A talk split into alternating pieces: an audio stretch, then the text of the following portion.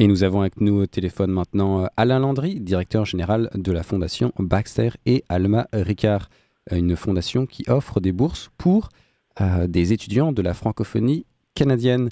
Bonjour Monsieur Landry. Bonjour Monsieur Chauvin.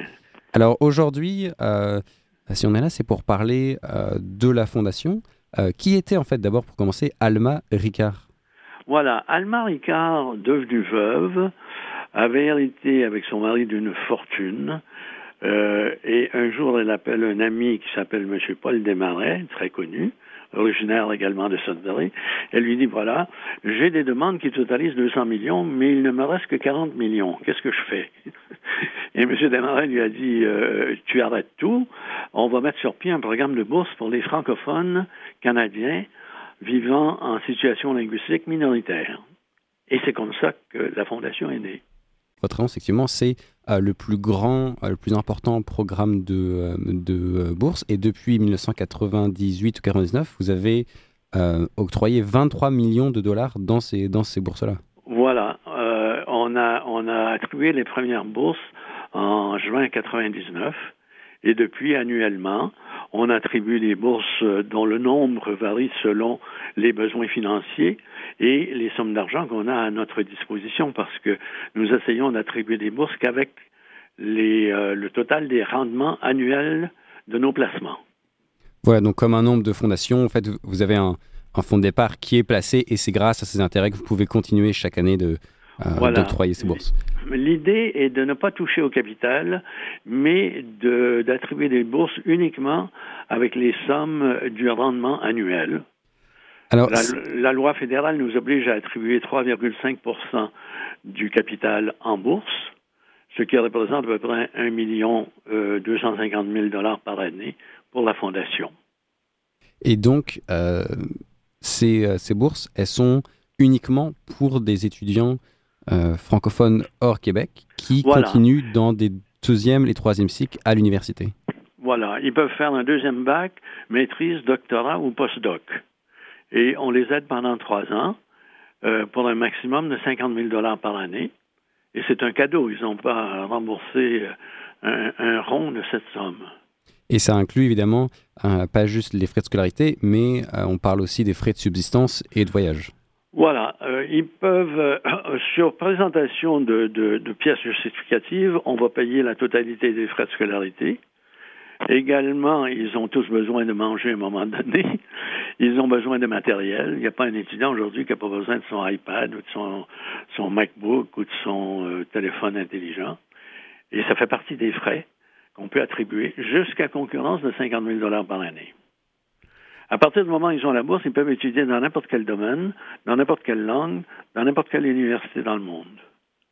Ce qui est euh, euh, intéressant, oui, c'est parce que ça, euh, c'est pour des, des, des, étudiants et des étudiantes qui sont impliqués dans leur communauté. Voilà, c'est un des critères.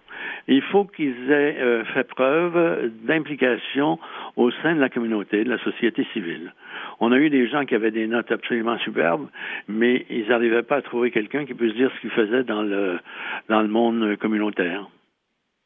Alors, avant, avant en fait, le début de cette entrevue, on, discutait un peu des lauréats précédents, puis il y a, y a, quand même un certain nombre de lauréats qui est peut-être connu euh, du, euh, du, grand public. On parlait de journalistes, euh, on parlait de gens qui, sont, qui, qui maintenant font quand même des choses quand même assez intéressantes. Oui, oui. On en a, on essaie de suivre quand même, parce qu'on a mis sur pied l'association des récipiendaires de bourse, on essaie de, suivre le cheminement de ces personnes. On en a un peu partout dans le monde, au fait, parce que ils sont, les, récipiendaires ne sont pas tenus de venir exercer leur profession au Canada ou même dans leur province d'origine. On en a une, par exemple, qui est dans un laboratoire très, très huppé à Amsterdam sur les changements climatiques. On a une autre qui est euh, conseiller juridique à la Banque africaine de développement à Abidjan. Et voilà, beaucoup, naturellement, restent au Canada. On en a une qui est doyenne de la faculté d'éducation à l'Université de Moncton. Oui, donc on ne parle pas de petits rôles, c'est quand même des gens qui, ont, qui brillent. Un de nos premiers boursiers est également responsable du côté francophone, pas loin de chez vous, à l'Université Simon Fraser. Ah est-ce que vous parlez de M. Gino Le... Leblanc Ah, oui. Effectivement, quelqu'un qui est toujours très impliqué dans sa communauté. président de la Fédération des francophones hors Québec, comme on les appelait. Et il est venu au lancement de la fondation à Sudbury en décembre 1998. Et depuis ce jour, il est toujours très impliqué. Moi, dès mon arrivée dans la communauté, c'est euh, une des personnes euh, importantes, euh, une, ah personne qui représente aussi une institution très importante, ASFU et son programme en, français. Ce qui m'intéresse, c'est, ça a été dans les deux dernières années, il y a eu comme un, notamment grâce à certains propos un peu polémiques, il y a eu un peu une prise de conscience au Québec de l'importance des communautés francophones à travers le pays. Il y a eu des batailles juridiques engagées euh, en Cour suprême. Qu'est-ce que euh, ça, vous fait, vous, aux gens de la Fondation, de pouvoir appuyer ces francophones-là dans, dans leurs études? Écoutez, je suis un peu biaisé parce qu'à l'époque, j'étais fonctionnaire dans un ministère qui n'existe plus, qui s'appelait le secrétariat d'État, dont le, nom a changé pour celui du patrimoine canadien. Et une de mes responsabilités comme sous-ministre adjoint, entre autres, c'était l'aide aux communautés francophones hors Québec. Alors, je me retrouve donc dans un milieu euh, que je connais très bien. Et euh, pour moi, aider ces francophones à poursuivre des études supérieures, c'est quelque chose euh, non seulement qui me tient à cœur, mais comme je connais très bien ces communautés, je ne suis pas en, pays inconnu. Pour les étudiants et étudiantes qui sont intéressés, ils peuvent remplir un dossier, ils ont jusqu'au 1er décembre, et si je ne me trompe pas, ils peuvent le faire sur fondationricard.com.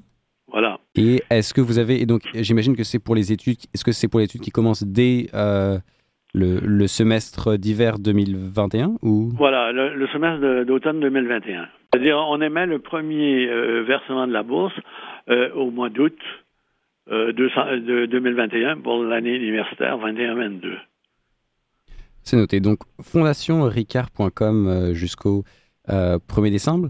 Alain Landry, directeur général donc, de la Fondation Baxter et Alma Ricard, merci beaucoup euh, d'avoir été, nous d'avoir été avec nous à Radio Victoria. Merci beaucoup et bonne continuation. Merci, au revoir. Au revoir.